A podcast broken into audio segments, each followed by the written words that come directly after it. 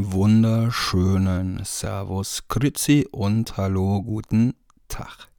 Willkommen beim kleinen Film Inspirationskästchen. Brüht den Kaffee auf, kocht euch einen Tee oder öffnet einen Pilz. Den Snack für zwischendurch hab ich im Gepäck. Das Schauplätzchen ist zurück. Anscheinend bin ich jetzt so eine Art Filmkritiker. Nach der ersten physikalischen Bemusterung habe ich einen nächsten persönlichen Meilenstein erreicht. Zum ersten Mal schickt mir ein Verleih einen dieser ominösen Links, von denen man immer hört, wo man neue Filme nach Passworteingabe und mit Wasserzeichen, der Profi würde sagen, sichten kann. Da ich aber im Rahmen des Podcasts vor allem empfehlen will und begeistern für das jeweilige Thema, statt den großen Kritiker Zampano zu geben, werde ich im Folgenden keinen großen Verriss anstellen. Das könnte ich definitiv auch. Man kann das dann bei Letterbox lesen. Und ein Film, für den ich glücklicherweise auch nicht zahlen musste, weil ich ihn bei anderen Podcast-Kollegen gewonnen habe, würde sich dafür gerade sehr gut eignen aber um eine gejagte Französin im geupdateten Rotkäppchen-Look auf der Flucht durch einen belgischen Wald soll es hier nicht gehen. Mein Hass müsste nämlich dann doch sehr groß sein, um mir so viel Mühe zu geben, daraus mehr als die beiden vorigen Sätze einzusprechen und eine ganze Podcast-Episode daraus zu gestalten. Ich frage dann doch lieber die Verleiher an für Streifen, bei denen ich schon mal davon ausgehe, sie eventuell interessant finden zu können. In diesem Fall, veröffentlicht von A la Mode, sprachen mehrere Faktoren für einen Film nach meinem Gusto. Lux Eterna aus dem Jahr 2019 ist von Gaspar Noé, von dem ich eigentlich noch zu wenige Filme gesehen habe. Diejenigen waren dann aber immer immersive Trips und nicht selten bildgewaltige Tour de Forces beim Schauen. Ist das der richtige Plural? Wer mir zum Beispiel einen härteren Schlag in den Magen verpassen kann als sein schaudererregendes Rückwärts Revenge and Rape Meisterwerk Irreversible, möge den ersten Stein werfen oder mir vielmehr den nächstbesten Feuerlöscher in die Fresse kloppen. Neben dem Schöpfer außerdem auf der Habenseite Hauptdarstellerin Charlotte Gainsbourg.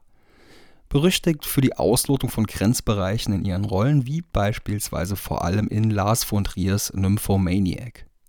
Und dann wäre da noch der eigene kleine Hype-Mythos um die extrem erhöhte Epilepsiegefahr des in Cannes vorgestellten Mittellangfilms. Aber fangen wir erstmal von vorne an. Lux Aeterna, das klingt schon ein wenig mythologisch.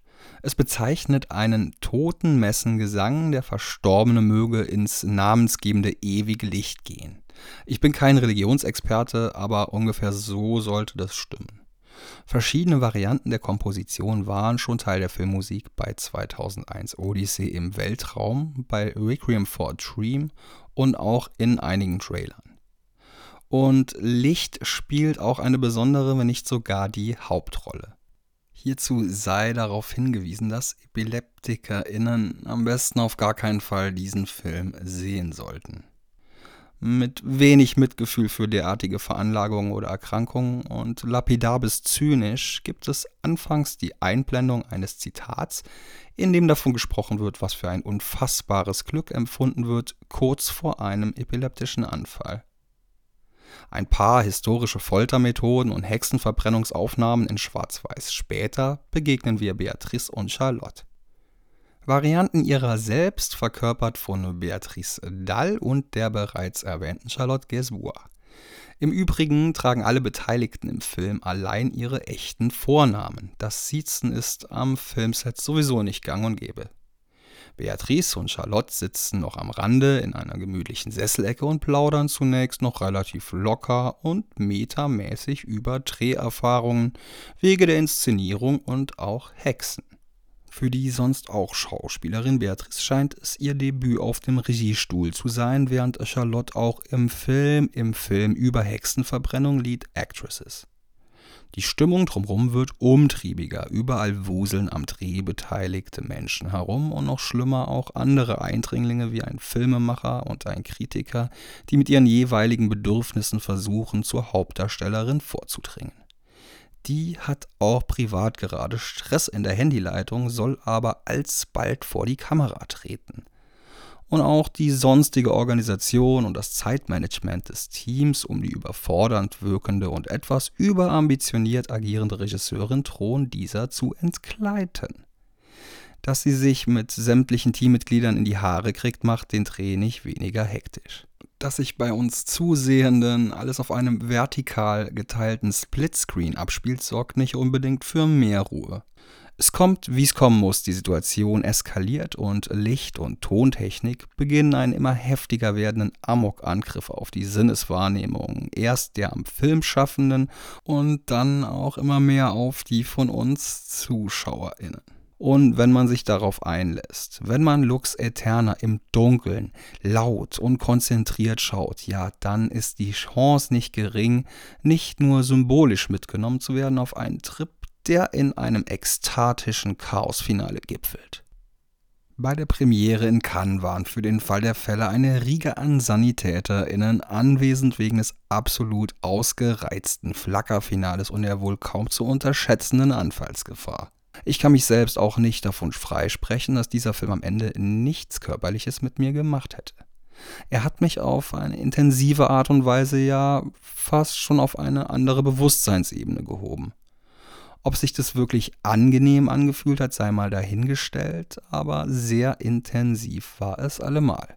Und vielleicht profitiert Lux Eterna oder vielmehr so einige potenzielle ZuseherInnen davon, dass ein breiter Kinostart wegen der Pandemie nicht möglich war und womöglich viele gesundheitliche Probleme beim Publikum verhindert werden konnten. Wer auf so einen trippigen, neonbunten Sinnesterror steht, wer sich von dem Durcheinandergeschrei eines Schlingensief-Films nicht aus der Ruhe bringen lässt und wer Uncut Jams auch als gar nicht so überbordend abgehetzt empfand, sollte auf jeden Fall mal einen Blick riskieren. Lux Eterna von Gaspar Noé aus dem Jahr 2019 ist jetzt im Stream und zum Download bei den gängigen Portalen erhältlich viel Spaß beim Schauen und ganz, ganz herzlichen Dank dafür, dass ihr so nett zugehört habt bis zu diesem Punkt hier. Ihr wisst, ihr könnt den Podcast unterstützen, wenn ihr bei Apple folgt und bei Spotify abonniert oder umgekehrt, ich weiß gerade gar nicht mehr. Wenn ihr bei Apple Podcasts eine Bewertung da lasst und ihr könnt mir sehr, sehr gerne Feedback, Lob oder Kritik auch bei Instagram bei @schauplatzpodcast mitteilen. In der nächsten Folge, der zehnten, kommt es endlich zur nächsten großen Musikfilmrevue Teil 3 mit Mille Petrosa von Creator, mit Aido Abai, mit Andreas Loff, mit Olli P. und mit der fantastischen Künstlerin Jinka und noch einigen mehr. Ich freue mich, wenn ihr dann wieder einschaltet und wünsche euch noch einen wunderschönen guten Abend, eine schöne gute Nacht, einen schönen guten Tag und bis zum nächsten Mal. Ciao.